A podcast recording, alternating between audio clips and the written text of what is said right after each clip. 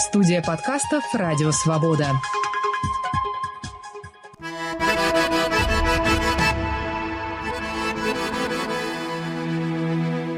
Говорит Радио Свобода. Салам алейкум. Здравствуйте. Вы слушаете очередной выпуск программы «Хроника Кавказа». В студии Радио Свободы Майрбек Вачигаев. Мой собеседник Вадим Винцевич Трипалов, профессор, доктор исторических наук, главный научный сотрудник Института российской истории Российской академии наук, руководитель Центра истории народов России и межэтнических отношений, автор многочисленных монографий и статей по истории нагайцев, Золотой Орды, кочевников, тюркских и монгольских народов.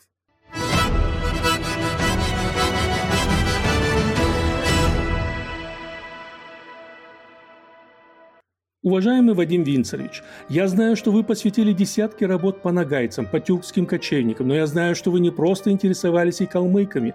И на своем опыте могу сказать, что трудно найти сегодня специалиста, отдельно взятого по истории калмыков в московской академической среде. И когда интересовался э, возможностью организовать рецензию по истории калмыков, мне называли в первую очередь вас – Калмыки – ближайшие соседи горцев Северного Кавказа и нагайцев. Я думаю, что благодаря вам многие для себя откроют совершенно ином свете историю этого маленького, но тем не менее очень интересного этноса, расселенного на юге европейской части России. Калмыки занимают территорию общей площадью 76 тысяч квадратных километров. Для сравнения, это больше, чем территории отдельно взятых государств Западной Европе, как Бельгия, Дания, Швейцария или, скажем, Нидерланды, что само по себе уже вызывает интерес к этой территории. И именно поэтому я хотел бы с вами сегодня поговорить о народе, который во многом отличается от своих соседей, в том числе по языку и религии. А с каким из народов России у них близкий язык, то есть дать людям понять, о ком мы говорим. Калмыки – это монголоязычный народ. Ближайшие родственники калмыков – это, ну, разумеется, сами монголы, а также буряты. Вот. Но история сложилась так, что калмыки – это анклав, это такой ну, фрагмент монголоязычного мира, который оказался от своих сородичей очень далеко, хотя они сохранили и монгольский ну, соответственно, своеобразный калмыцкий язык и буддийскую религию, как и э, прочие монгольские народы. Но вот теперь это единственный народ Европы, который исповедует буддизм официально. Как они вообще оказались так далеко от э, своих сородичей. Ну, вы знаете, это довольно долгая история, конечно, я постараюсь покороче. Видите ли, э, в конце XIV века рухнули остатки империи Чингисхана в Китае, так называемая империя Юань. И монголы, которые господствовали там, ушли на север от Великой Стены. Китайцы их просто выгнали, свергли власть э, династии Чингисхана. И вот на территории Монголии, которая, в общем-то, была обескровлена, ослаблена, разорена за имперский период, ну, ресурсы по огромной империи были распределены. И вот там начались междоусобицы. Конечно, какие-то были попытки неудачные восстановить империю, ничего из этого не получалось, начался хаос, ну, постепенно удалось образовать что-то вроде такого, ну, государственного объединения. Оно называлось «44», Дёчендорбенхойер, то есть 44, 40 э, туменов монголов и 4 тумена айратов. Значит, тумен – это 10 тысяч воинов. Вот айраты – это такая особая группировка западных монгольских племен, которые не смешивались с другими монголами. У них была своя территория э, на западе монгольских степей, это вот район Алтая, в тех местах. Где-то в первой половине 15 века эти айраты смогли объединить прочие монгольские племена под своей властью, но потом это государство быстро распалось. И вот теснимые восточными монголами, айраты стали отступать постепенно на запад. Вот здесь надо обязательно сказать, иначе будет непонятно дальше. Вот эти айраты состояли из пяти племен. Значит, Таргуты, Чаросы, Хашуты, Дербеты, Хойты. Возглавляли их князья Тайши. Они стали отступать на запад, стали вытеснять те тюркские народы, которые жили вот на территории нынешнего Синьцзян-Уйгурского района Китая, или как чаще называют историки Восточного Туркестана. Заняли там обширное пастбище, образовали там особое государство, Джунгарское ханство. Это Джунгарское ханство управлялось аристократией из айратского племени Чаросов. Другим айратским племенам власть в этом государстве не досталась. И вот четыре оставшиеся племени айратов стали переселяться постепенно на запад и на север. И вот эта отколовшаяся от Джунгарии часть айратов стала называться калмыками. Слово это совершенно не монгольское. Так назвали их тюрки, с которыми айраты вступали вот по пути миграции в постоянное сражение. Тюркское слово «калмак» значит «остаться», ну, значение «отколоться». Вот те, которые ушли из, Джунгарии, вот они стали этими калмаками, калмыками. Ну, э, калмыки произносят его «хальмага», вот это самоназвание сейчас калмыцкого народа. Ну, принял этот народ это название, вот, совершенно официально смирился с ним. Вот. И вот, значит, эти дербеты, таргуты, хашуты, вот они стали отступать на запад. Но Куда можно было отступать? На север, в Сибирь. Там уже стояли русские крепости с небольшими, но сильными гарнизонами. Оставалось двигаться на запад и на юго-запад, там, где были узбекские ханства, э, где жили казахи, и самое главное, ослабевшая, огромная, но очень уже раздробленная Ногайская Орда. И вот в течение 17 века эти калмыки, вот айраты, заняли Казахстан практически весь, кроме самой южной части, и э, часть Южной Сибири. Вот так они постепенно подошли к границам русского государства. Там начались уже, началось общение с русским правительством, с русскими провинциальными властями, но об этом э, должен быть, наверное, особый разговор. Есть ли какое-то явное различие между бурятами, калмыками и монголами, скажем, э, сегодня классической Монголии, скажем? Да, сравнивать? разумеется, да, это, это разные народы.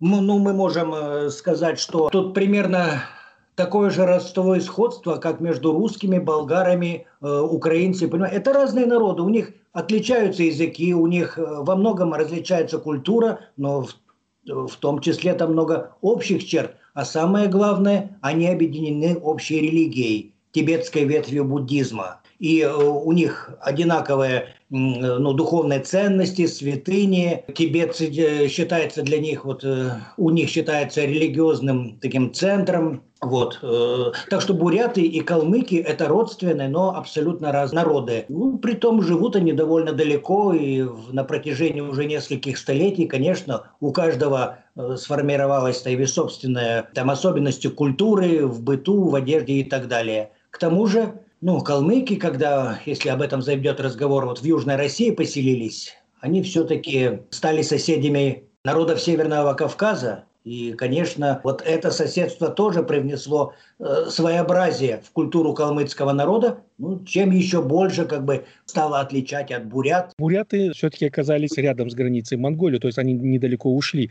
А калмыки все-таки, вы сказали, что они продвигались дальше на запад, и э, при этом они захватили Казахстан, нынешнюю территорию, скажем так, э, где населяли казахи. В чем была причина, что именно калмыки начали продвигаться? Э, не было ли у них конфликтной ситуации тогда с другими айратами, с другими народами монгольского происхождения? Не получили власти в Джунгарском ханстве и те племена, которые чаросы, джунгары оттеснили от власти, вот они были вынуждены искать себе новые территории для проживания. И поэтому они э, вот пошли на север, на запад искать себе свободное пастбище. Это вот э, айратская миграция грандиозная, вот она продолжалась практически в течение всего 17 века. И при этом укреплялось и отбивалось от врагов, прежде всего от китайцев, э, джунгарское ханство мощное, которое, впрочем, э, в конце концов погибло под ударами э, маньчжурских войск XVIII веке. Когда мы говорим о калмыках э, уже на, по эту сторону Волги, какое время, историческое время, когда можно сказать, что они именно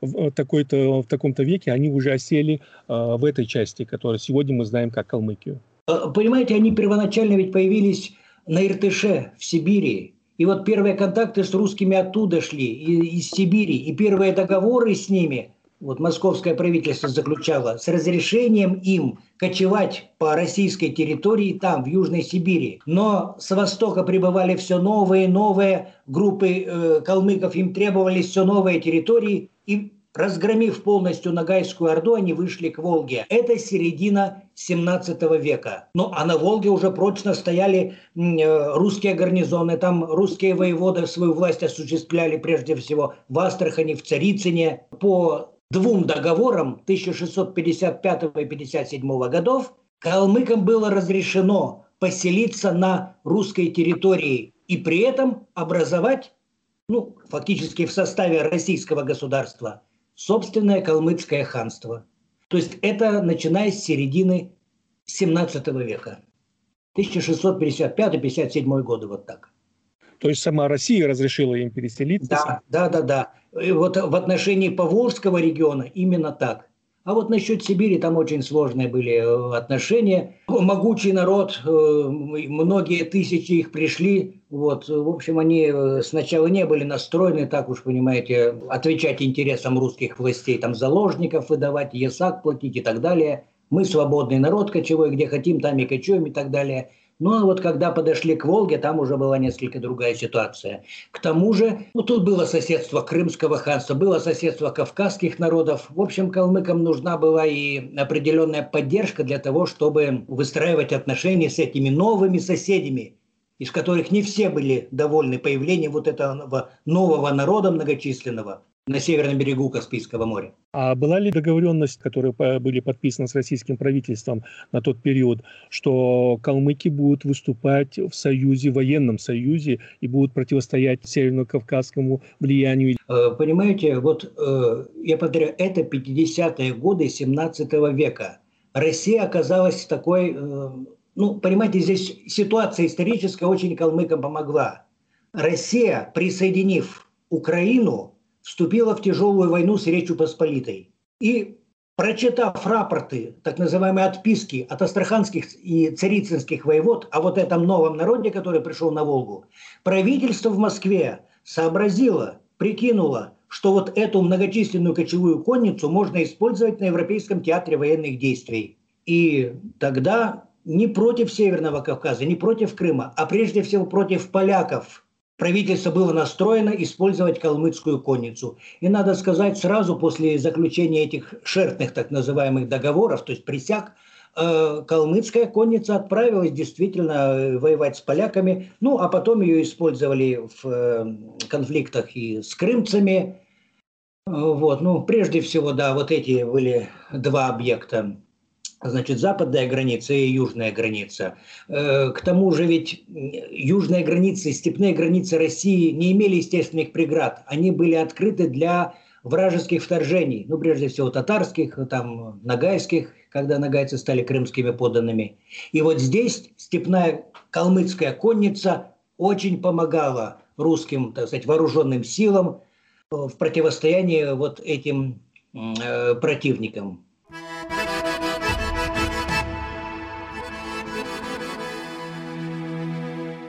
Студии «Радио Свободы» Мэрбек Вачигаев, мой собеседник, профессор, доктор исторических наук, главный научный сотрудник Института российской истории Российской академии наук Вадим Винцевич Трипалов. И мы беседуем о переселении калмыков в Нижнее Поволжье.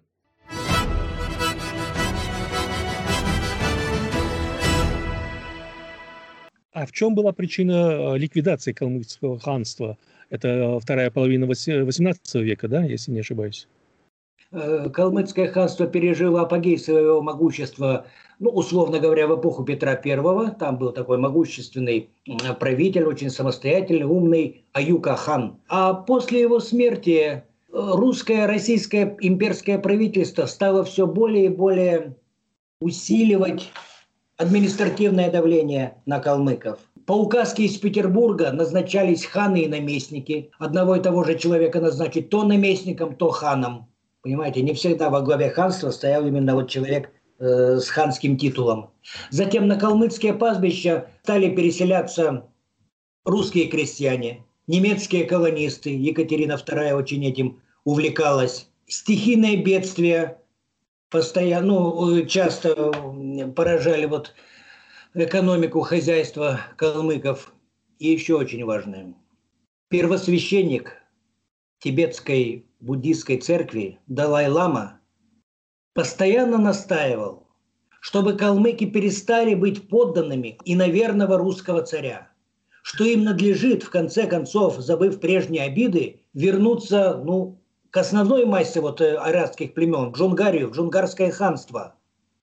Все это вместе вот э, имело значение. Но тут очень важная вещь. Вот эти э, калмыцкие племена ушли от Джунгарии потому, что не смогли поделить там, разделить с ними власть. И в целом калмыки не хотели возвращаться в Джунгарию. И манжуры Китайской империи разгромили, уничтожили, ликвидировали Джунгарию. Вот только тогда калмыки решились идти на свою прародину. Теперь это уже была не Джунгария, это была часть Китайской империи, Цин.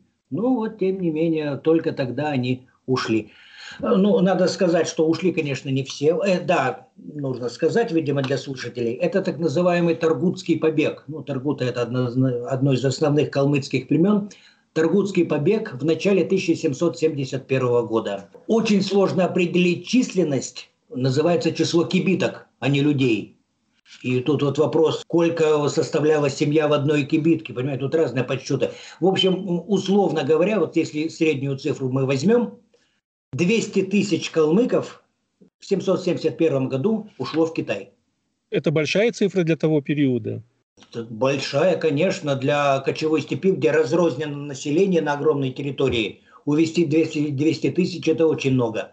Вот. Но надо сказать, что из-за болезней, из-за стычек с казахами, которым российские власти приказывали остановить и вернуть этих калмыков, до Китая добрело ну, ну меньше половины, это точно. Да, 200 тысяч ушло. Примерно 100 тысяч осталось в России, не захотело уходить. Но тут надо сказать, что ведь калмыки жили не только в калмыцком ханстве. Значительная их часть переселилась в казацкое, в казачье донское войско, так называемые донские калмыки. Кроме того, на протяжении всего XVIII века русская православная церковь развернула кампанию по христианизации. Ну, Понимаете, человек, воспитанный в собственной кочевой традиционной буддийской культуре, по собственной воле, ну, не взбредет ему просто так сменить веру предков.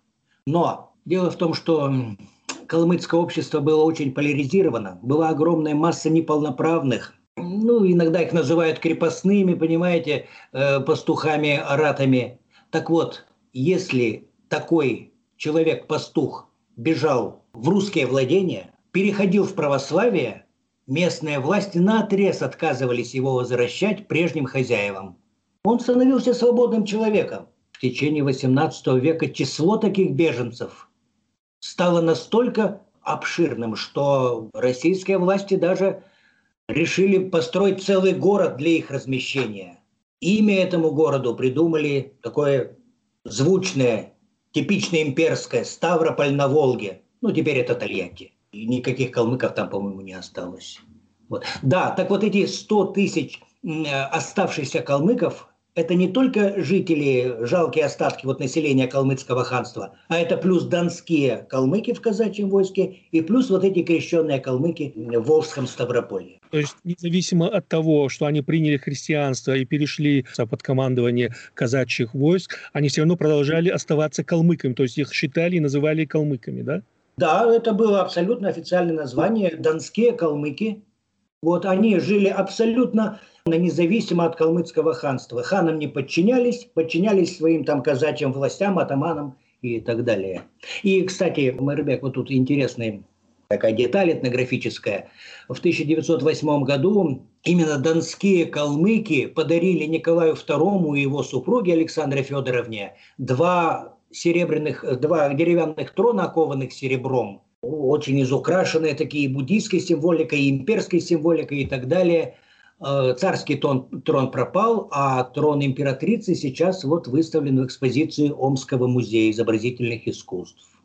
И после того, как э, они стали уже полноправными российскими подданными, создаются и калмыцкие полки э, для участия в разных войнах, русско-шведской, с французами. То есть калмыки уже участвуют именно как россияне. То есть здесь уже нет привлечения их как сторонней силы. Да, разумеется. И надо сказать, что создание и привлечение к военным действиям таких, ну, так называемых иррегулярных частей, иррегулярной конницы, это давняя традиция русской политики. В 15-16 веках эту задачу выполняли служивые татары. Э, ну, пока еще существовали э, татарские ханства, был оттуда приток населения. В 17 веке эта задача практически целиком стала возлагаться на калмыках. Вы совершенно правы. И в Северной войне, и в стычках с османами калмыцкая конница э, ну, очень, конечно, внесла большой вклад вот, э, в развитие этих баталий, в том числе в победу России в Северной войне. Ну, а вот когда основная масса народа ушла в Китай, ну, тут уже, конечно, вот участие калмыков в военных действиях становится менее заметным. Хотя они прекрасно появились, проявили себя и в войне с Наполеоном и так далее. Понимаете, я говорил, что это традиция в русской военной вот стратегии использовать иррегулярные полки. А кочевая конница на своих низких мохнатых лошадках, в этих мохнатых шапках, с арканами, с луками, с этими копьями, на которых э, надеты крючья для стаскивания всадников из седла. Все это имело очень ощутимое психологическое воздействие на противников. Не на турков и татар и черкесов, они навидались этого, а именно вот на западных, на Европейском театре военных действий, на западных границах. И поэтому ну, не собирались э, русские военачальники российские оставлять бросать вот это психологическое орудие. И когда калмыков стало мало, их место в XIX веке заняли уже башкиры. Известно ведь, какое впечатление именно вот эти башкирские, а не калмыцкие, прежде всего, воины, произвели впечатление на жителей Европы того же самого Парижа, когда российская армия вошла во Францию. А когда начался переход э, в христианство, то есть э, началась христианизация определенной части с переходом их э, уже под управление казачьих войск, были ли какие-то сопротивления со стороны калмыков? То есть не было ли каких-то выступлений против такой политики Российской империи? Нет, выступлений против христианизации мне неизвестно, поскольку она не принимала насильственные формы, ну, допустим, в, отличие от Сибири, там, Переток калмыков э, в казачьи станицы, он происходил во многом стихийно, ну, это бегство просто было. Вот. Э, казаки вообще были заинтересованы в пополнении здоровыми мужчинами вот, своего состава, поэтому население росло, э, беженцев этих очень неохотно выдавали назад. Что касается, ну, а вот компания по христианизации иноверцев, так их называли, и народцы уже в 19 веке стало тем. Вот. Э, с Петра Первого Петр I и его преемники вот уже начали усиленную такую целенаправленную кампанию по христианизации не э, православных народов. Ну, правда, эта политика имела откаты, она имела периоды усиления, и вот только Екатерина II уже потом объявила такую, в общем, относительную толерантность ну, даже началось это при Елизавете. Мне, в общем-то, неизвестно такое открытое проявление благодарности по отношению к нашим дамам-императрицам за их религиозную политику. Но вот э, буряты провозгласили благодарность за э, терпимость к буддизму, провозгласили Елизавету Петровну и Екатерину II, Екатерину Алексеевну перевоплощениями буддийского божества милосердия. Да, и даже вот э, изображали их на своих иконах так бы символически. А во Франции вот те, которые были в подчинении казачьих войск, mm-hmm. меня удивило, что им удалось, все-таки было их немало, они вместе с казаками покинули после революционный период Россию, перебрались в Европу, и много их оказалось именно и в Париже тоже. И они, вы знаете, долго вели переписку с правительством Франции, просьбы предоставить им возможность обосноваться в определенной части Франции, создать свой, свой населенный населенный пункт. И вы знаете, в 1939 году, буквально за несколько месяцев до начала войны, правительство Франции разрешило им это, но начавшаяся война, конечно, это все испортило, и после Второй мировой войны к этому проекту не возвращались. Но меня просто заинтересовало, что калмыки пытались э, сохраниться именно за счет того, что они хотели создать свой населенный пункт во Франции. Да, да, э, это очень интересно. Но, э, понимаете, конечно, рискованно сравнивать их э, с евреями, вот, или, допустим, с венграми, которые пришли вот э, в Европу, чужие всем вокруг с непонятным языком. Понимаете, вот калмыки ведь тоже пришли в это э, северный, северный Прикаспий, чуждое всему местному аборигенному населению, тому же самому кавказскому. Вот. И с кавказцами, прежде всего, ну, с сильнейшим народом той эпохи, кабардинцами, у них очень сложные отношения выстраивались и кровавые схватки были. В свое время пытались калмыки проникнуть дальше на Кавказ, но тут уже горцы их не пустили. Пришлось калмыкам остановиться в степной зоне. Ну, кстати, следы вот этого остались, потому что, ну, по одной из версий, ну, кажется, довольно убедительной, допустим, э, Ессентуки, общеизвестный курорт в минеральных водах, это ведь калмыцкое слово. Ессентук – это девять знамен, то есть ставка какого-то князя Найона – в общем, когда уже Российская империя в полную мощь вошла, и тем более в Советском Союзе, ну, конечно, калмыки разделили общую судьбу народов. Они подверглись и депортации вот, в 1943 году. И, кстати, вот в отличие от э, некоторых других народов, депортация очень подкосила культурный вот э, багаж этого народа. Многие вот э, калмыки мне говорили, что практически почти утрачен был язык во время депортации. Русифицировался очень народ. И вот когда вот бываешь в Листе, я несколько раз там был, ну, довольно редко можно услышать калмыцкую речь на улицах. То есть антропологически видно, что это монголы, калмыки настоящие, но говорят на чистейшем русском языке, без акцента. И многие, насколько я знаю, ну, не владеют родным языком.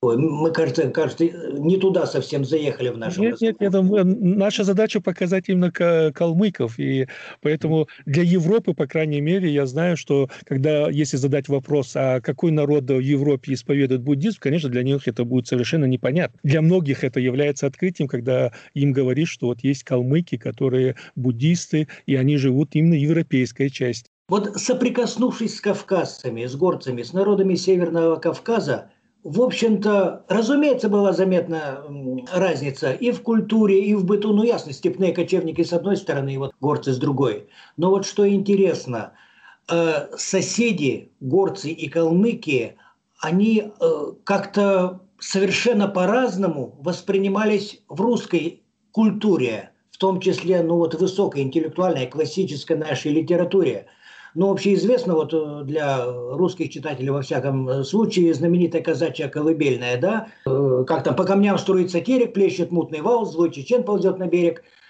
точит свой кинжал. Ну, невозможно совершенно представить, чтобы были написаны стихи, там «Злой калмык ползет на берег, точит свой кинжал». Нет, ну что вы у Пушкина там «Прощай, любезная калмычка», да, «Друг степей калмык» и так далее. Ну, то есть, возможно, здесь сказалась э, историческая память о контактах с татарами, вот Золотой Ордой и так далее. Степняков воспринимали все-таки ближе. Горцы пока для э, русского интеллектуального взгляда были все-таки чуждым миром. Ну, хотя, конечно, потом это изменилось. Но, тем не менее, вот различие между соседними народами, кавказскими горцами и калмыками, вот э, такую интересную иллюстрацию получила.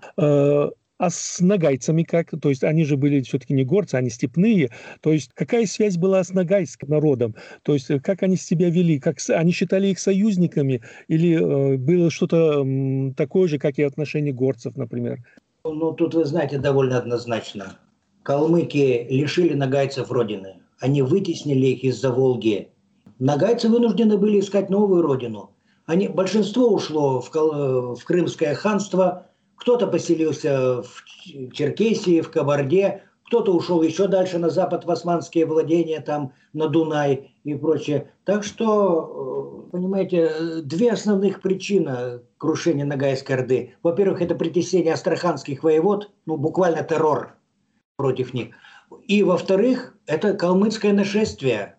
Понимаете, нагайцы уже были слабы, раздроблены, они уже давно рас, расходились в разные стороны из своей нищающей Орды. И вот этот таран монгольский идет, э, сотни и сотни тысяч сами заселяют эти уже полупустые степи. Ну вот нагайцы, не все, но большинство успело уйти за Волгу во владение крымского хана, вот, или под защиту э, русских воевод в Астрахани, Царицыне, э, Саратове. Вот.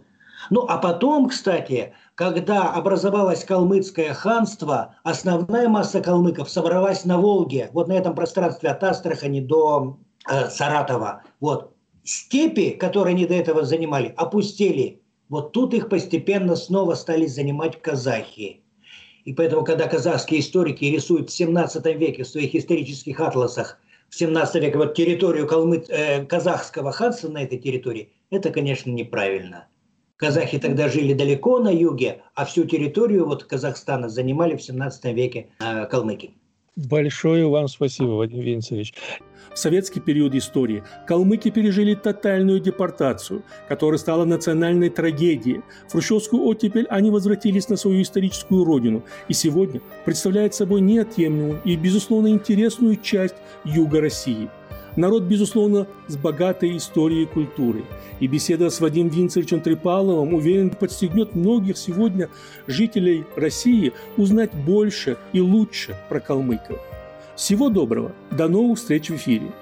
Гостем очередного выпуска программы «Хроника Кавказа» был профессор, доктор исторических наук, главный научный сотрудник Института российской истории Российской академии наук Вадим Винцевич Трипалов.